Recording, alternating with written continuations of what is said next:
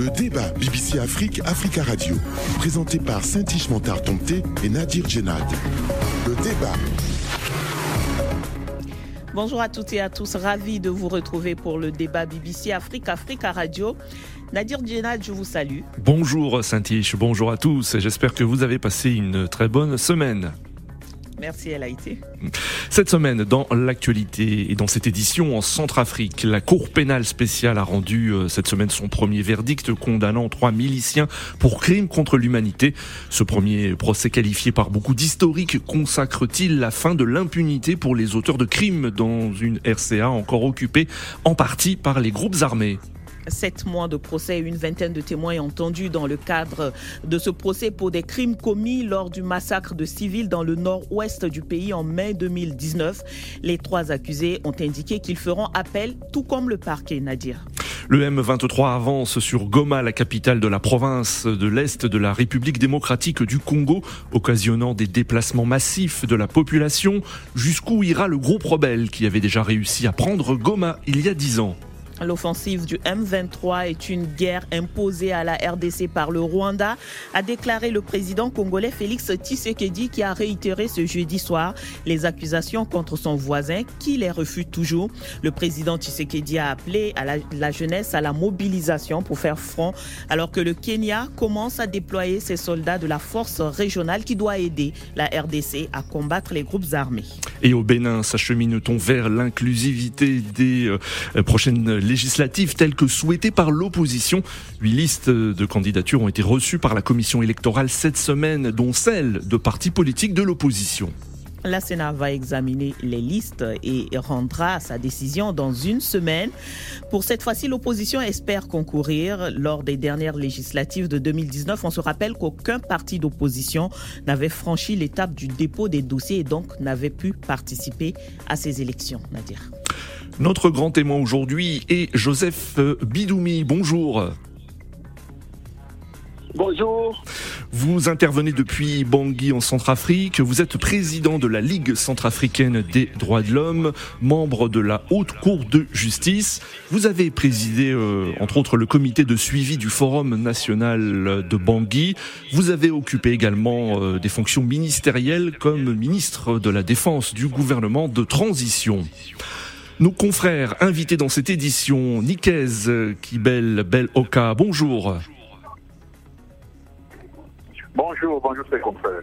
Bonjour, euh, vous intervenez depuis Goma à l'est de la RDC, vous êtes journaliste et analyste politique congolais. Et depuis Cotonou, nous avons en ligne Dieudonné euh, Katakula, bonjour. Bonjour chers confrères. Bonjour à, bonjour à vous, vous êtes journaliste et analyste politique béninois. Merci pour le panel. Nadir, nous y allons pour le débat. Euh, quatre ans après sa création, la Cour pénale spéciale de la Centrafrique a prononcé sa première sentence ce jeudi 31 octobre. Les juges de la Cour hybride ont condamné Issa Saleh Adoum, Ousmane Yarouba et Tahir Mamad, tous membres du groupe 3R, comprenez Retour, Réclamation et Réhabilitation, l'un des plus puissants groupes armés qui sévissent dans le pays. Issa Saleh Adoum a été condamné à la perpétuité et ses deux co-accusés à 20 ans de prison pour crimes contre l'humanité et crimes de guerre commis le 21 mai 2019 dans les villages de Kundili et de Lemuna dans le nord-ouest de la, de la RCA. 46 civils avaient été tués et des femmes violées. Les victimes présentes dans la salle à l'énoncé du verdict l'ont salué. Le ministre centrafricain de la Justice, Arnaud Djoubaï Abazen, l'a qualifié, je cite, de triomphe de la justice dans la lutte contre l'impunité. Et puis Elise Kepler, directrice adjointe du programme Justice internationale à Human Rights Watch a, a parlé d'un signal fort qui montre que ceux qui commettent les pires crimes en RCA seront amenés à rendre des comptes même après toutes ces années d'impunité généralisée. Fin de citation. Monsieur Bidoumi, euh, personnellement, vous avez également salué cette, cette décision, ce verdict de la, de la Cour pénale spéciale. Beaucoup de satisfactions ont été exprimées. Hein mais est-ce que c'est réellement une victoire? N'est-ce pas une victoire à, demi-teinte? Euh, Oui, nous avons félicité euh, la Cour pénale spéciale pour euh, cette grande décision parce que nos félicitations reposent sur le fait qu'il y avait beaucoup de doutes sur la capacité de cette haute juridiction de rendre des décisions qui soient de nature à retenir les criminels dans, leur, dans leur action de violation systématique des droits humains.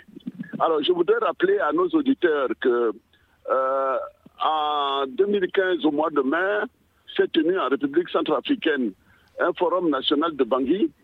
Et dans les différentes recommandations qui sont sorties de ce forum, il y en avait une très forte qui exigeait que, en raison de l'ampleur des atrocités en République centrafricaine, il apparaissait nécessaire de créer une cour pénale spéciale, donc juridiction centrafricaine mais hybride, pour que euh, cette juridiction soit capable de juger euh, les crimes de guerre, les crimes contre euh, l'humanité hmm.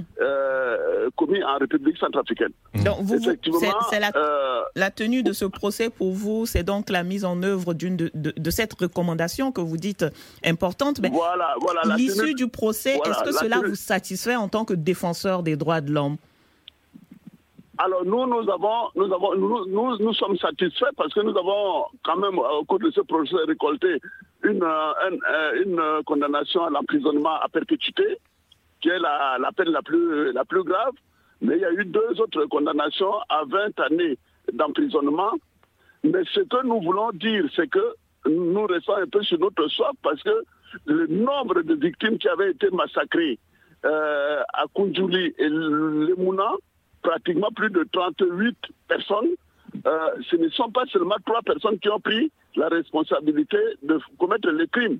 Mais en plus, au-dessus de ces trois personnes, il y avait leur chef de guerre, euh, M. Sitiki, qui lui est mort de sa propre maladie. Euh, donc, nous avons souhaité que euh, il y ait beaucoup de personnes qui comparaissent dans ce dossier. Mais nous en avons quand même eu trois. Et comme il y a des condamnations sévères sur ces trois, nous sommes satisfaits. Mais, ils, disent qu'ils vont faire appel. Ils vont faire appel de, ce verdict. Euh, Joseph. Non, nous sommes d'accord, c'est le droit de la défense. Ils peuvent, ils peuvent faire l'appel, ça c'est le droit de la défense. La justice veut que si quelqu'un conteste la décision qui a été rendue, que cette personne-là utilise les voies de recours. Hmm. Mais là où pour nous c'est très important, c'est qu'on a pris la décision pénale, la sanction pénale, mais en fait, nous ne sommes pas simplement arrêtés à la sanction pénale parce que nous attendons aujourd'hui que la Cour pénale spéciale statue sur les réparations en faveur des victimes qui ont souffert de ces atrocités. Joseph, Joseph Bidoumi. Joseph Bédoumi, avec ce verdict de la Cour pénale spéciale, est-ce le, début de la fin de l'impunité euh, euh, dans votre pays euh, où vous restez prudent? Non, attendez, ce que nous disons, nous ne disons pas que la condamnation de trois personnes arrête l'impunité. Nous disons qu'au moment où on condamne les trois personnes, il y a beaucoup de criminels qui sont autour de nous, qui sont encore en liberté. Vous savez qu'à un moment donné, on a pris un criminel qu'on a envoyé à la Cour pénale spéciale, membre du gouvernement, et il, a été, il est sorti de cette euh, juridiction euh, par des mécanismes qui n'étaient pas euh, juridictionnels. Vous êtes au courant de ce dossier. Mais nous, nous, nous disons qu'il y a aujourd'hui beaucoup de criminels qui sont encore en circulation, qui ne sont pas arrêtés. Et, donc, nous, nous disons, le message, c'est que si on a, on a arrêté les, les, trois, qu'on les a condamnés, il faut que la machine judiciaire ne s'arrête pas sur les trois. Hmm. Il faudrait que la Cour pénale spéciale continue de rechercher les autres criminels pour que des sanctions de cette nature-là euh, tombe assez régulièrement afin de décourager, montrer qu'à un moment donné, la puissance du feu peut être euh, de moindre importance que la puissance de la loi. Monsieur Bidoumi, à euh, partir de ce moment-là, peut-être que Monsieur Bidoumi, Monsieur Bidoumi, excusez-moi, vous regrettez hein, que euh, d'autres personnes n'aient pas été euh, jugées dans, dans, dans, ce dossier, mais est-ce que vous pensez que cette cour pénale spéciale dispose de moyens suffisants pour mener ces enquêtes? Alors, ce que, je vais vous dire, c'est que cette cour pénale spéciale a, des avantages. L'avantage que dans les différentes enquêtes, par exemple celle euh, qui vient de faire euh, l'objet de ce jugement, la, Ligue centrafricaine des droits de l'homme et son partenaire, la FIDH, et l'Observatoire centrafricain des droits de l'homme se sont transportés sur les lieux de crime. Donc, nous avons recensé des éléments pertinents qui ont permis à la Cour de se servir de ces éléments-là et de juger. Ça veut dire quoi? Ça veut dire qu'aujourd'hui, même si euh, la Cour pénale spéciale a des problèmes de, de, en nombre de magistrats, greffiers, hmm. si la Cour pénale spéciale a des problèmes de financement, mais avec le concours des organisations de la société civile qui peuvent être de nature à porter un concours suffisant à cette juridiction, nous pensons que euh, plutôt que d'attendre quatre ans de fonctionnement pour avoir une condamnation de trois personnes, hmm. nous pouvons accélérer effectivement les condamnations par rapport au nombre de bourreaux qui circulent encore en République centrafricaine. Hmm. Alors, euh, les, victimes, nous allons revenir sur euh, les, autres dossiers. Peut-être que vous avez, euh, vous avez plus d'informations. Il semble qu'il y ait un peu de, silence autour des, des, dossiers qui sont au niveau de la CPS. Nous allons y revenir, mais Parlons des victimes, Monsieur Bidoumi. Elles cohabitent toujours avec les groupes armés. Il y a des groupes armés qui occupent une partie du territoire euh, actuellement. Il a fallu attendre tout ce temps avant un premier procès avec trois condamnations, euh, euh, comme vous le dites. Est-ce que vous ne croyez pas qu'il y ait des représailles sur ces populations après ce procès? Alors, la question que vous posez, elle est, très bienvenue. Vous savez que l'idéal de justice doit faire en sorte que c'est le criminel qui doit avoir peur plutôt que la victime qui doit rester dans une situation de peur euh, perpétuelle. nous disons que si il y a des condamnations qui tombent, si l'État prend sa responsabilité pour assurer la sécurité des personnes euh, et des biens, il y a de fortes chances que les parties civiles qui se trouvent dans les environs de là où les crimes ont été commis, euh, que ces parties civiles-là soient protégées. Donc aujourd'hui, nous ne pouvons pas déplacer les villages euh, euh Lemuna et Kunduli à cause de la condamnation, mais ce que nous souhaitons, c'est que des personnes qui sont dans ces zones-là, encore avec des armes, avec l'intention de faire du mal, devraient se rendre compte que quel que soit l'endroit où ils vont se, trouver, quel que soit le retranchement là où ils vont se cacher, euh, la justice va les poursuivre et les rechercher ah, pour que ils finissent par être jugés. En clair, il existe ce risque de représailles sur les populations qui témoignent devant la CPS contre, ces, euh, contre leurs bourreaux. Mais euh, vous savez, si, si aujourd'hui nous disons que nous craignons les représailles, nous ne sommes juger personne. Hmm. Mais ce que nous disons, nous savons qu'il y a possibilité qu'il y ait euh, des représailles. Maintenant, si on met la force légitime, la force de l'État pour prévenir ce genre de choses, je pense que on découragera les criminels et puis les, les, violences vont plutôt reculer en République centrafricaine. Parce que notre, notre souci, c'était que lorsque la Cour pénale spéciale va prononcer les grandes condamnations, hmm. euh, ces condamnations vont donner à réfléchir aux personnes qui aujourd'hui tiennent des armes et veulent faire la loi à travers les armes. Monsieur Bidoumi. Nous, encourageons la meilleure application. Oui. Monsieur Bidoumi, euh, euh, pour, oui, pour revenir hein, au, fonctionnement de la Cour pénale spéciale, dans son euh, dernier rapport d'activité, la Cour a émis plus d'une soixantaine de mandats d'arrêt et d'amener depuis 2018. Et à ce jour, seuls quatre d'entre eux ont été exécutés. Alors comment l'expliquez-vous? Est-ce que vous vous pensez que qu'il y a que cette Cour est entravée par des responsables politiques? En un mot, est-ce que les responsables politiques qui entrave l'action de cette Cour alors, je vais, vous, donner une information qui, est décevante. Vous savez que lorsque la Cour pénale internationale émet un mandat, elle annonce qu'elle a émis un mandat. Mais ici, euh, en République centrafricaine, lorsque la Cour pénale spéciale émet un mandat, nous, organisation de la société civile, qui devons encourager l'exécution du mandat, nous ne sommes pas au courant. C'est-à-dire, quand on nous dit qu'on a émis tel nombre de mandats, nous ne sommes pas au courant. Alors, donc, ce que nous voulons, c'est que euh, la Cour pénale spéciale ne fasse pas du confidentiel sur des procédures qui, en principe, devraient être connues. S'il y a euh, un bourreau euh, contre qui on a émis un mandat d'arrêt ou un mandat de recherche.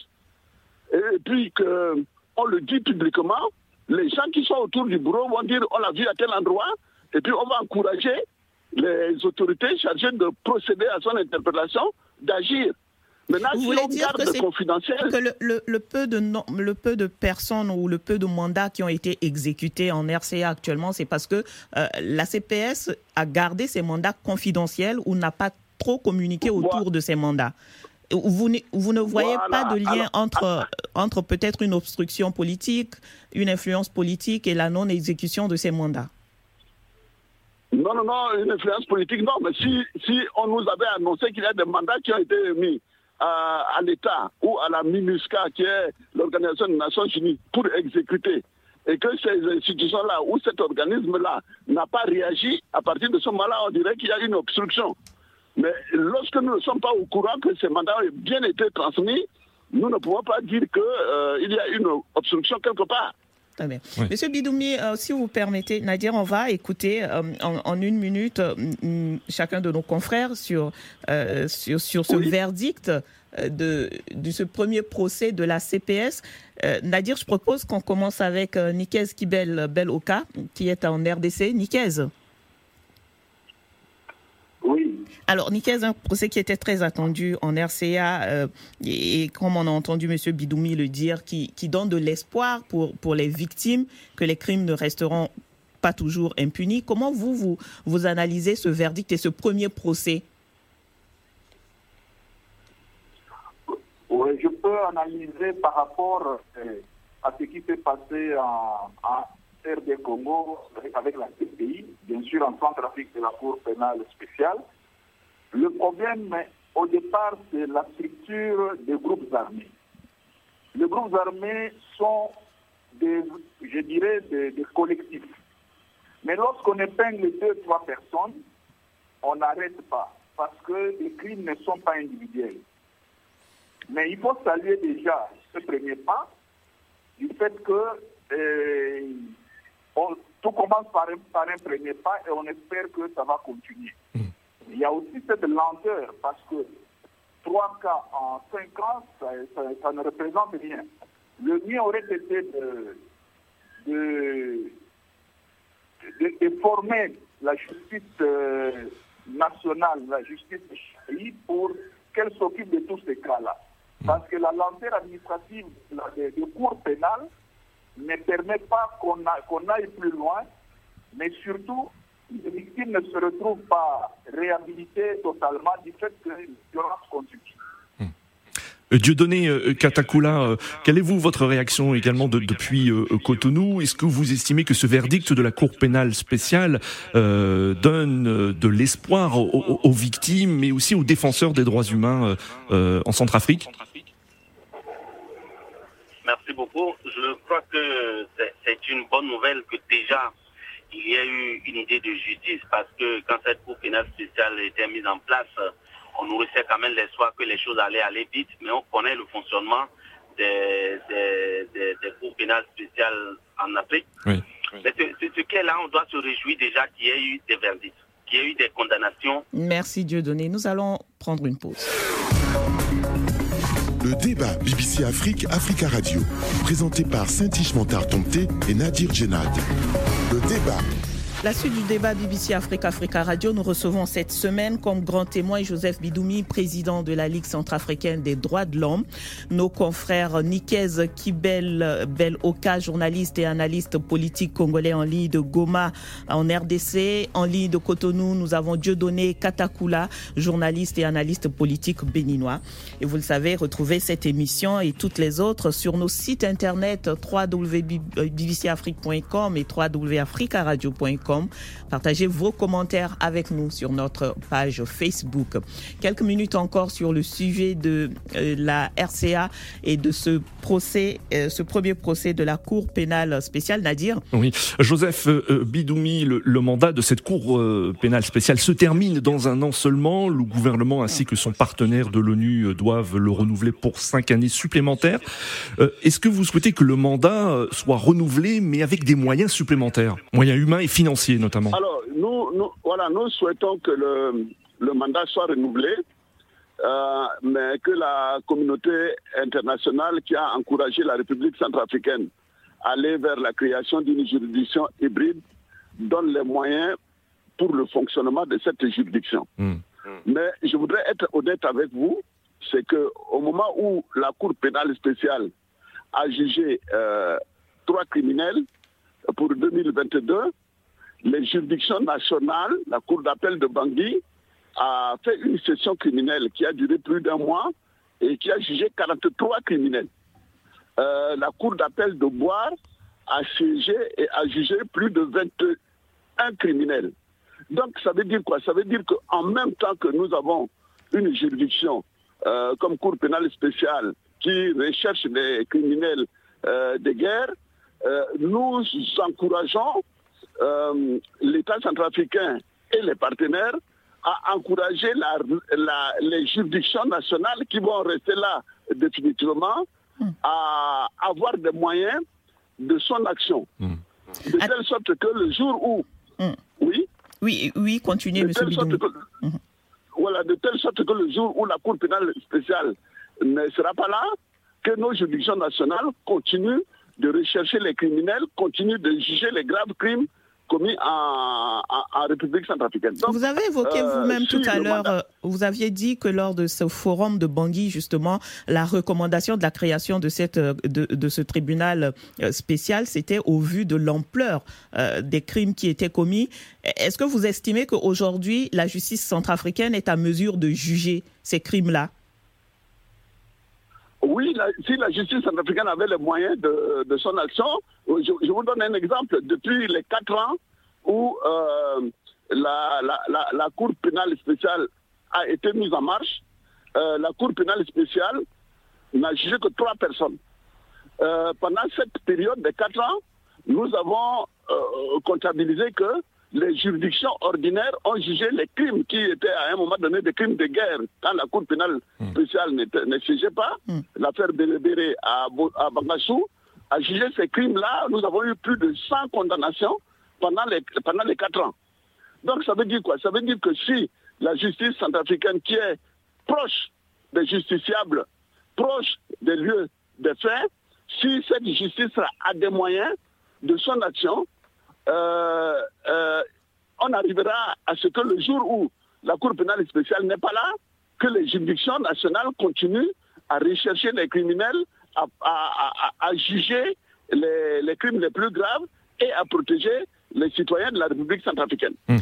Monsieur Bidoumi, est-ce que vous estimez aussi que la Cour pénale internationale, qui a ouvert en septembre dernier aux Pays-Bas le procès de l'ancien chef de guerre au sein de la rébellion de l'ex-Seleka Mahamat Saïd Abdel euh, Rani, est-ce que vous pensez que la CPI doit aussi de son côté continuer son travail pour juger les, criminels de guerre euh, en RCA et, appuyer aussi d'une certaine façon euh, le travail que réalise la Cour pénale spéciale centrafricaine? Oui, euh, euh, ce que vous avez dit est tout à fait exact. Nous souhaitons euh, que la Cour pénale internationale continue des investigations qu'elle a entamées pour aboutir à des procès.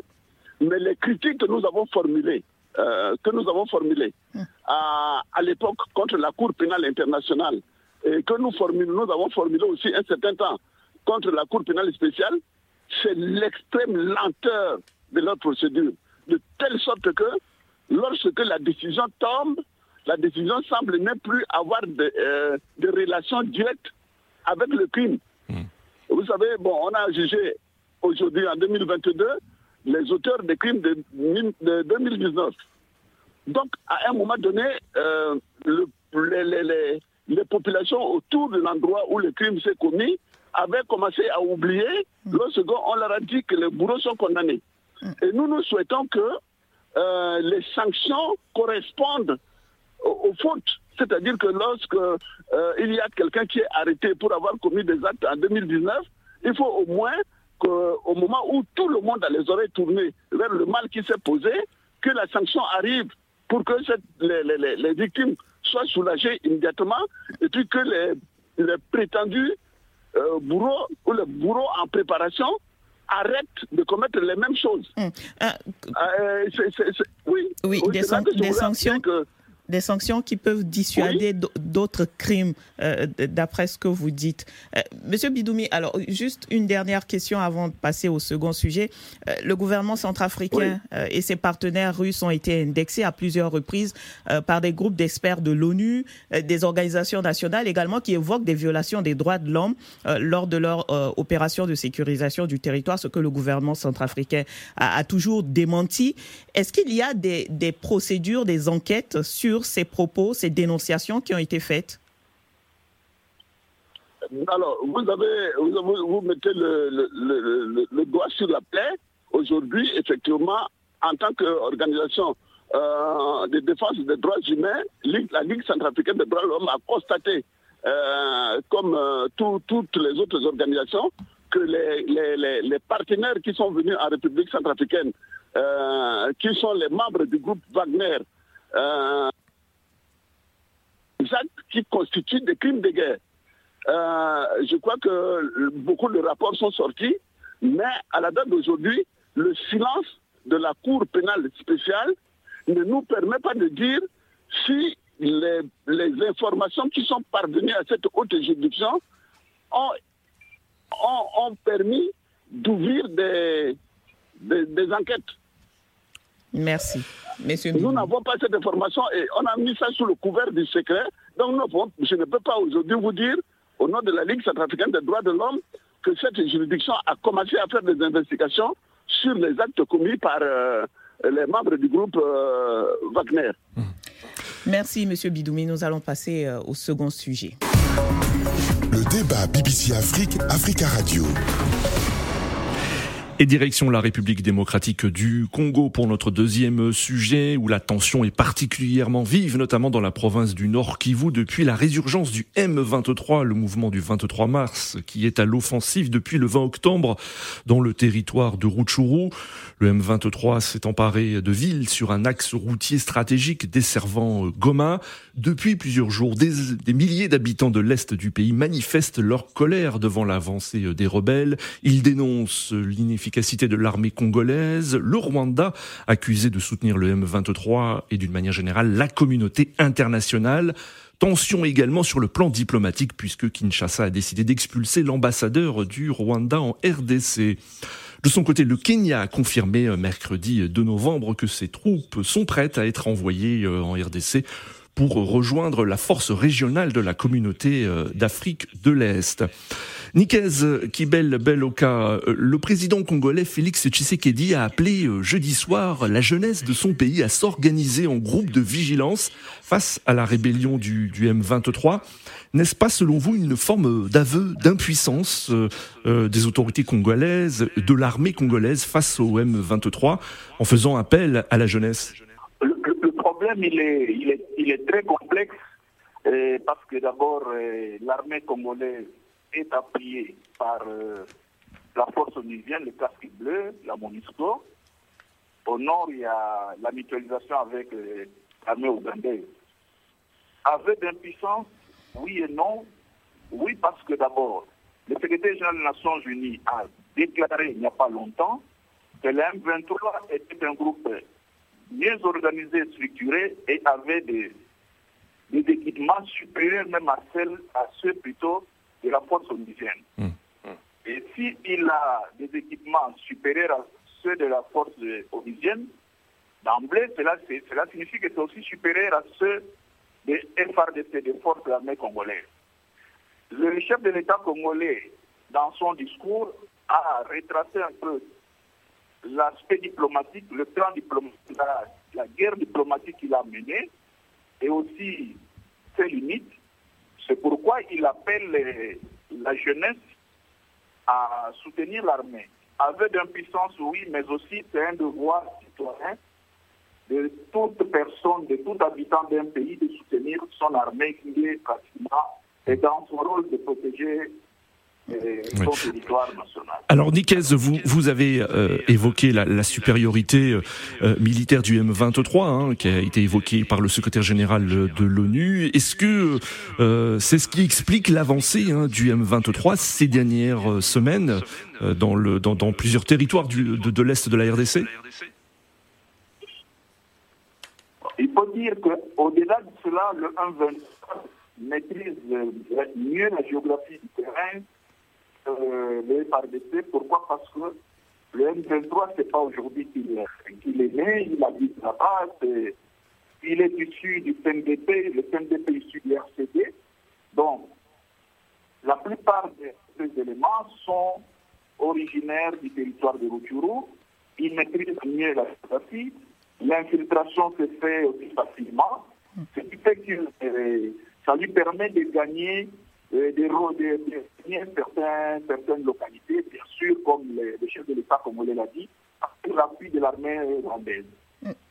Alors, oui, le, chef de l'État euh, qui a réitéré encore, on l'a dit, ses, accusations contre le Rwanda, le Rwanda qui dément soutenir le M23. Vous êtes à Goma, Nikez, et on parle d'une avancée quasi quotidienne des éléments du M23 sur cette, cette grande ville, cette capitale de, euh, de, cette province du, de la RDC.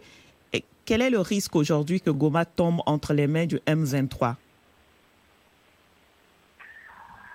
Le, risque il est minime, même si nous ne pouvons pas projeter. Pourquoi? Parce que euh, lorsque nous voyons la stratégie du M23, le M23 a pris Rutshuru, Rutshuru centre et Kiwanja.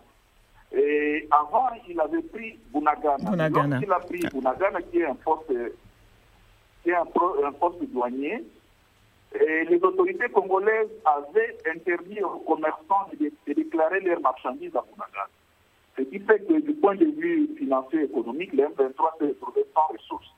Alors aujourd'hui, le M23 a pris retour au centre et Kiwanja, c'est au fait le carrefour qui ouvre sur trois axes, sur trois postes douaniers. Vous avez Ishacha, vous avez Bunagan et puis vous avez les Grands Nord. Donc, euh,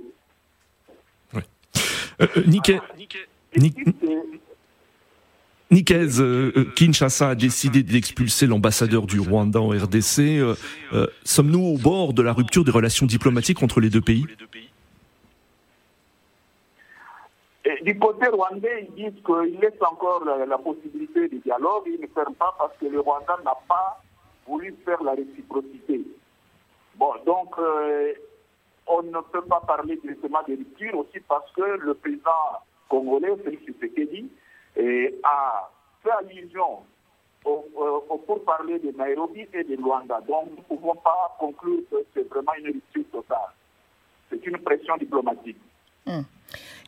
Alors, on va écouter euh, peut-être notre grand témoin sur, euh, sur cette crise, cette escalade en RDC. Monsieur Bidoumi, euh, justement, le, la RDC a certes expulsé l'ambassadeur rwandais, mais n'a pas fermé son ambassade, n'a pas rompu les, les relations diplomatiques avec le Rwanda, qu'il accuse de soutenir cette rébellion du M23, ce que le Rwanda dément. Est-ce qu'il y a possibilité à ce stade, selon vous, que les deux voisins puissent encore trouver une solution diplomatique à cette crise? Oui, je crois que euh, toute guerre euh, se termine toujours autour d'une table je pense que euh, c'est vrai que l'ambassadeur de Rwanda a été expulsé, mais euh, il faut toujours dire que quelle que soit la, gravité euh, de toute situation, c'est autour d'une table qu'on peut trouver les, bonnes solutions. Donc il y a, cet aspect. Donc je pense que même après euh, tout ce qui a été euh, initié comme pour parler, pour justement permettre euh, aux deux voisins de, de, se parler franchement et de trouver des solutions, beaucoup de sommets ont été, ont été initiés, beaucoup de, de rencontres, mais au, final, on se retrouve toujours avec les mêmes accusations d'un côté et de l'autre côté, l'autre voisin qui refute toujours ces accusations.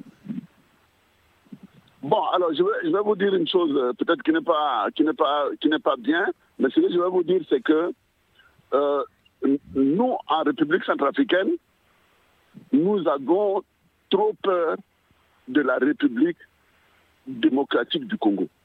Parce que quand vous voyez la superficie de ce pays, quand vous voyez la population de ce pays, et personne ne peut comprendre que c'est cette puissance en nombre et en grandeur euh, au sein de l'Afrique la, de centrale qui soit aujourd'hui en train de, de, de, de, se faire piétiner.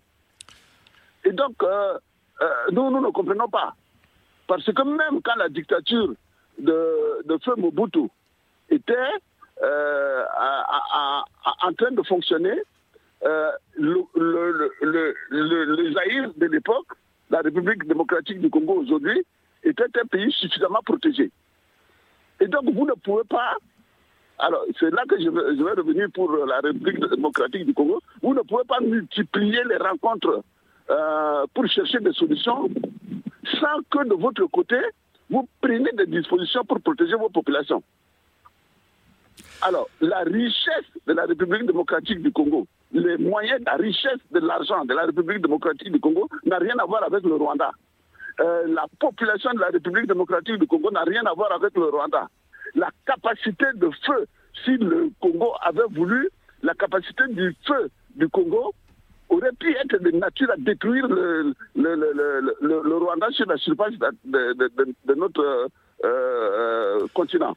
Donc je crois qu'il faut que le Congo prenne la responsabilité de protéger ses citoyens plutôt que d'aller de réunion en réunion en se plaignant toujours que des grandes villes comme Goma vont être euh, arraché par euh, une rébellion. Hmm. Merci, Monsieur Bidou. Voilà. Demander à, à, à Dieudonné, euh, Saint-Ilche, hein, peut-être euh, de, de, de, réagir. Dieudonné, notre confrère de, de Cotonou. Alors, Dieudonné, l'Union africaine s'est déclarée extrêmement préoccupée par la détérioration de la situation sécuritaire et appelle à un cessez-le-feu immédiat. Est-ce qu'il y a, selon vous, une impuissance des instances régionales africaines euh, et d'une manière générale internationale pour résoudre la crise dans l'est de la RDC je, crois que, est-ce que c'est un aveu d'impuissance? Non, je crois que mon prédécesseur le disait tout à l'heure. Eh, est-ce que les autorités successives qui ont dirigé la République démocratique du Congo veulent vraiment que le Congo puisse maintenir son intégrité territoriale, avoir la capacité et la puissance de feu et des moyens de dissuasion pour pouvoir euh, euh, garantir son intégrité territoriale? C'est là la question. Parce qu'il est inconcevable que, comme il est dit, avec la richesse que le, Congo a, avec la population, avec euh, sa superficie, avec les moyens que ce pays peut se donner, il est inconcevable que ce pays aujourd'hui se retrouve face à de, mouvements rebelles qu'il est incapable de, combattre. Mais cela pose le problème du système, du système politique, des,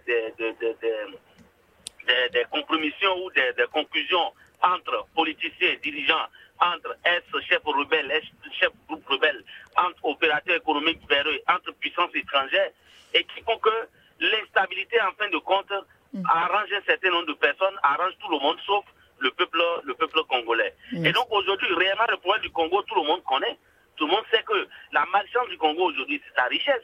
Et que c'est un pays qui suscite beaucoup de convoitises. Et quand moi, j'entends le secrétaire général de l'ONU dire que la puissance de feu du M23 dépasse la puissance de feu de, de, de, de la MONUSCO. de la, de la MONUSCO et dépasse la puissance de feu de, l'armée congolaise, j'ai dit il y a un problème. On ne fabrique pas les armes euh, au Congo. Mm. Les, les, tout le matériel de surveillance, de, de, vidéo, de, de, vision, de progression, tout l'arsenal que le M23 utilise n'est pas fabriqué au Congo. Donc c'est passé par quelque part.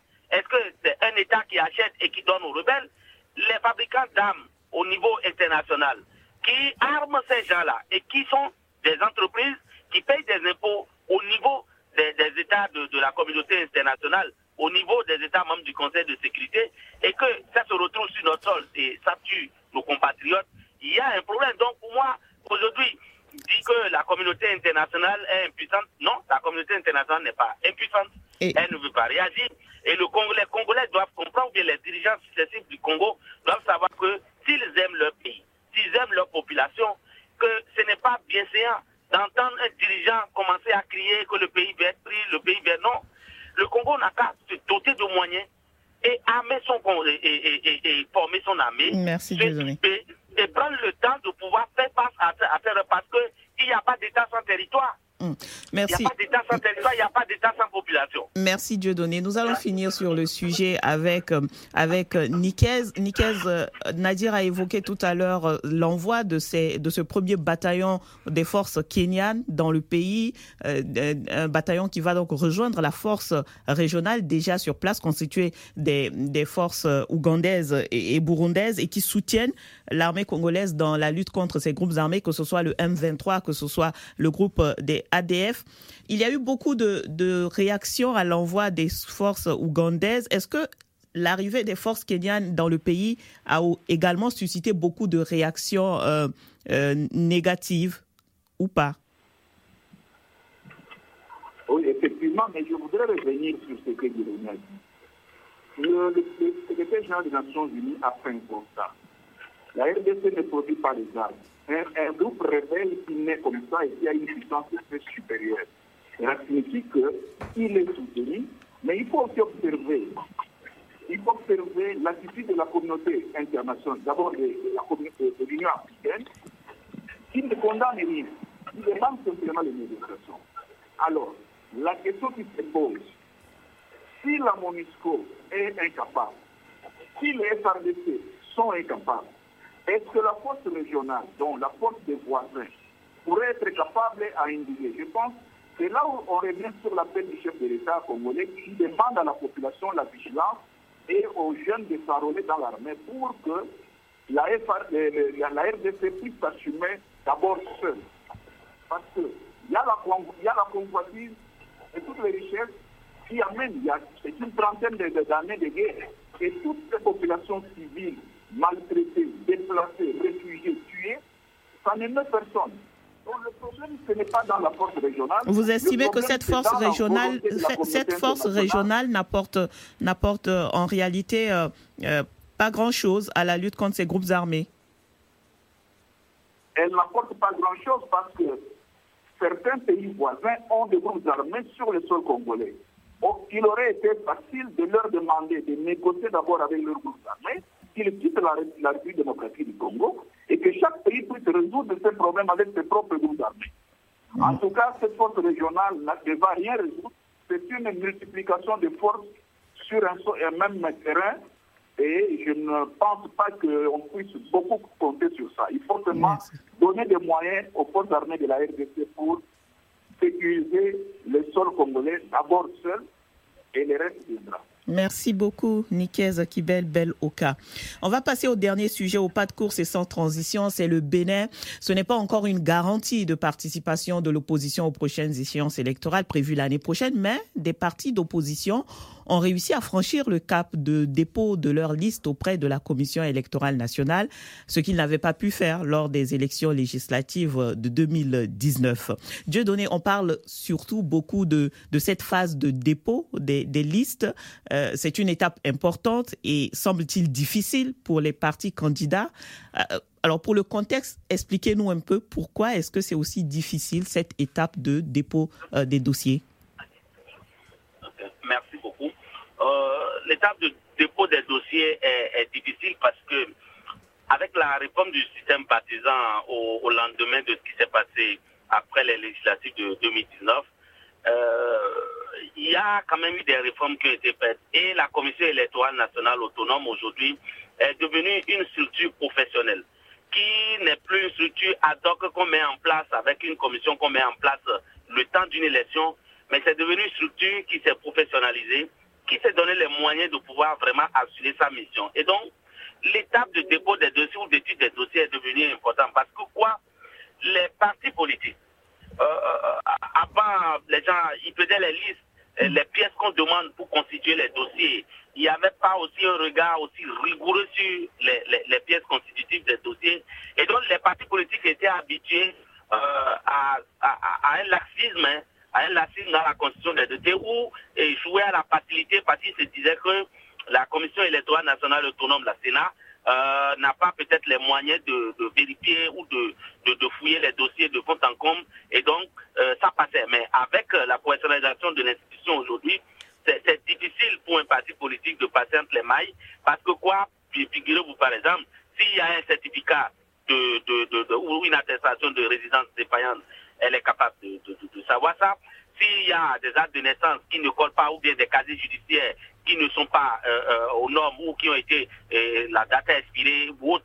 Donc, mm. ça fait qu'aujourd'hui, les partis politiques ont du, les partis politiques ont du mal. Or, le cas même ou bien l'essence même de, de, la réponse du système partisan qui a organisé, réorganisé la charte des partis politiques, qui a mis en place le financement des partis politiques, veut que les partis politiques aussi se professionnalisent. C'est-à-dire que les partis politiques aient une administration qui leur permette de pouvoir bien, euh, euh, euh, bien, bien, bien faire leur dossier et de pouvoir candidater comme il le faut. L'autre chose, c'est que les, les, les potentiels candidats qui sont d'un camp comme de l'autre. Et vous savez, ici, il n'y a pas encore une loi qui, qui, règle le problème de transhumance politique. Et donc, on a vu aux dernières élections législatives, je crois, que deux partis sur la liste de deux partis politiques, les mêmes personnes, les mêmes personnes se retrouvent sur les listes de partis politiques. Et donc, il y a aussi ce, ces cas-là où, lorsqu'on se retrouve en face de doublons, euh, que, que ça, ça provoque l'élimination d'un certain, euh, de, de, de, certains partis politiques. Donc, voilà à peu près les partis politiques n'étaient pas professionnalisés, n'étaient pas professionnels. C'est maintenant que ça vient, vous voyez par exemple, l'Union progressiste aujourd'hui. Ok, donc une, une professionnalisation qui, qui, qui, met plus de rigueur dans la sélection des dossiers, mais le fait qu'il y ait actuellement des dossiers euh, de partis d'opposition euh, qui soient reçus par la Sénat, est-ce que c'est forcément une, une garantie euh, pour une, une, élection inclusive, comme les, les opposants l'ont demandé à plusieurs reprises depuis 2019 oui, l'élection inclusive, c'est déjà que par rapport à 2019, que ces partis soient constitués, hein, et que ces partis aient déjà satisfait aux exigences de la charte des partis politiques et donc aient leur agrément au niveau du ministère de l'Intérieur, que ces partis aient déposé les dossiers. Maintenant, si un parti politique n'a pas bien ficelé son dossier et que euh, d'aventure, dans l'analyse du dossier, que euh, euh, ces dossiers sont rejetés, est-ce à dire que les élections ne sont pas inclusives? Je me pose la question. Hmm. Et aujourd'hui, je crois que le fait que tous les partis qui aient envie de candidater, ou du moins qui remplissent les conditions de, de pouvoir déposer des listes, que la possibilité que ces partis-là aient eu aujourd'hui de déposer les listes, je crois déjà que ça augure d'un processus très inclusif et qui permettra peut-être aux partis le, plus en vue de l'opposition, par exemple les démocrates, de pouvoir aller jusqu'au bout du, du, du, processus à l'instar de l'Union progressive, le renouveau du bloc républicain, hmm. qui sont les partis alliés au pouvoir et qui euh, avaient tout seuls fait le match en 2019, ce qui a provoqué euh, euh, beaucoup de tollé dans, dans, dans, et des dans le pays. Merci beaucoup, Dieudonné. Nadir, on va rapidement écouter les, les autres intervenants. Monsieur Bitoumi, quels sont pour vous, selon, quels sont selon vous les, les, les, principaux enjeux de ces élections législatives qui vont se dérouler au Bénin? Alors, je vous remercie de me, de me poser cette question parce que vous savez que nous, on prenait le Bénin comme euh, un exemple dans l'élection du système électoral démocratique. Euh, et, et, lorsque nous avons écouté que, à l'occasion des dernières élections législatives, l'opposition n'avait pas participé, nous avons pensé que c'était une régression. Euh, et, ça, pour l'Afrique, c'est quelque chose que nous ne devions pas accepter. Euh, aujourd'hui, euh, la, Sénat va euh, refaire les listes, mais je voudrais appeler l'attention des Béninois sur le fait que le plus souvent on regarde les élections seulement au prononcé des résultats obtenus. Mais l'élection, c'est d'abord la cartographie, c'est des listes électorales et enfin des dossiers de candidature. Et, lorsque il y a dans la maille, euh, dans la chaîne, des mailles qui sautent, il y a de fortes chances qu'on arrive à la fin soit à des élections contestées ou non crédibles. Maintenant, si euh, aujourd'hui on, on, peut être fier que l'opposition a quand même déjà déposé des listes, c'est une bonne chose, mais notre souhait, c'est que l'opposition ait pris euh, son temps pour euh, euh, mettre ces listes-là dans des conditions à être acceptées par le, par le, Sénat. Donc, euh, nous, souhaitons que des exemples des élections bâclées puissent quitter l'Afrique parce que aujourd'hui le, le, les images que l'Afrique projette à l'extérieur, c'est parfois des, élections truquées, des élections bâclées ou des élections non inclusives. Et ça, nous ne souhaitons pas que le Bénin, qui avait déjà fait une avancée, euh, puisse nous ramener en arrière. Le débat BBC Afrique Africa Radio, c'est en duplex à Dakar et Paris, et c'est l'heure d'écouter euh, les messages des auditeurs sélectionnés par Didier Ladislas Lando de BBC Afrique. Réagissez et laissez-nous vos commentaires via notre compte Twitter, débat BBC Africa et sur notre page Facebook, facebook.com slash débat BBC Africa. Bonjour Saintis, bonjour Nadir, bonjour à tous. Voici quelques réactions d'internautes recueillies sur la page Facebook de l'émission. Centrafrique, Jean Kokou affirme que ce premier verdict rendu par la Cour pénale spéciale est une très bonne chose, car il est bien de situer les responsabilités et de dire le droit avant d'envisager une amnistie. Pour Charles Bazema, il faut aller au-delà de la condamnation pénale et penser à l'indemnisation des victimes. Sur la RDC, notre internaute estime que les armes ont montré leurs limites dans cette guerre. Il préconise donc d'emprunter le chemin du dialogue car pour lui, il n'y aura ni vainqueur ni vaincu dans ce conflit. C'est plutôt le sang des Congolais innocents qui va continuer de couler à l'issue des affrontements car les victimes sont tous congolais. Législative au Bénin, la Cour Nestor se félicite de la possibilité offerte à plusieurs partis politiques de participer aux élections législatives. Il déplore cependant l'imposition du quitus fiscal qui pour lui est une astuce pour bloquer certaines candidatures. Merci à Audio Estelle qui nous suit depuis la ville de Comé en République du Bénin. Merci de continuer à nous suivre sur les réseaux sociaux à l'adresse facebook.com slash débat BBC Afrique-Africa Radio. Et d'ici là, bon week-end à tous Merci euh, pour ces messages, euh, Didier. Euh, Joseph Bidoumi, une réaction hein, rapide de 30 secondes concernant ces, messages et les préoccupations des, auditeurs. Non, je crois que ces messages-là répondent aux échanges que nous avons eus. C'est des messages très clairs. Je félicite et je remercie les personnes qui se sont prononcées. C'est la fin de cette émission. Nous étions en compagnie de Joseph Bidoumi, président de la Ligue centrafricaine des droits de l'homme. Nos confrères invités dans cette édition, Nikez Kibel Bel Oka, journaliste et analyste politique congolais, et Dieudonné euh, Katakula, journaliste et analyste politique béninois. Merci euh, Didier Ladislas Lando pour la préparation de cette émission. Merci Abdou Diop pour la réalisation depuis Dakar. Vous pouvez réécouter cette émission en podcast sur nos sites respectifs www.afrique radio.com et www.bbcafrique.com. Rendez-vous la semaine prochaine pour une nouvelle édition du débat BBC Afrique Africa Radio. Au revoir Saint-Tiche et à la semaine prochaine. Au revoir Nadir. Très bonne semaine à vous.